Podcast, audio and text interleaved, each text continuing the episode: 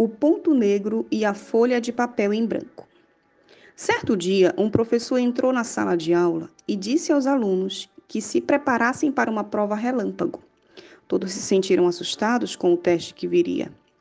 O professor entregou então a folha com a prova virada para baixo, como era de costume. Quando puderam ver, para surpresa de todos, não havia uma só pergunta ou texto, apenas um ponto negro no meio da folha. O professor, analisando a expressão surpresa de todos, disse: Agora vocês vão escrever um texto sobre o que estão vendo. Todos os alunos confusos começaram a difícil tarefa. Terminado o tempo, o professor recolheu as folhas, colocando-se à frente da turma e começou a ler as redações em voz alta. Todas, sem exceção, definiram o ponto negro, tentando dar explicações para sua presença no centro da folha.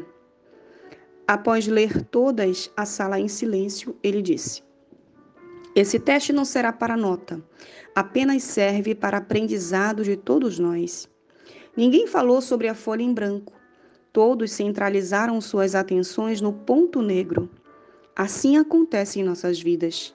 Temos uma folha em branco inteira para observar, aproveitar, mas sempre nos centralizamos nos pontos negros. A vida é um presente de Deus dado a cada um de nós, com extremo carinho e cuidado.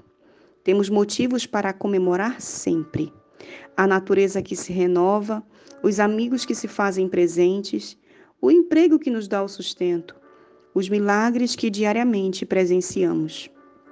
No entanto, insistimos em olhar apenas para o ponto negro, um problema de saúde que nos preocupa, a falta de dinheiro, o relacionamento difícil com o familiar, a decepção com o amigo. Os pontos negros são mínimos em comparação com todos aqueles aquelas bênçãos que nós temos diariamente. Tire os seus olhos dos pontos negros da sua vida. Aproveite cada bênção, cada momento que Deus dá.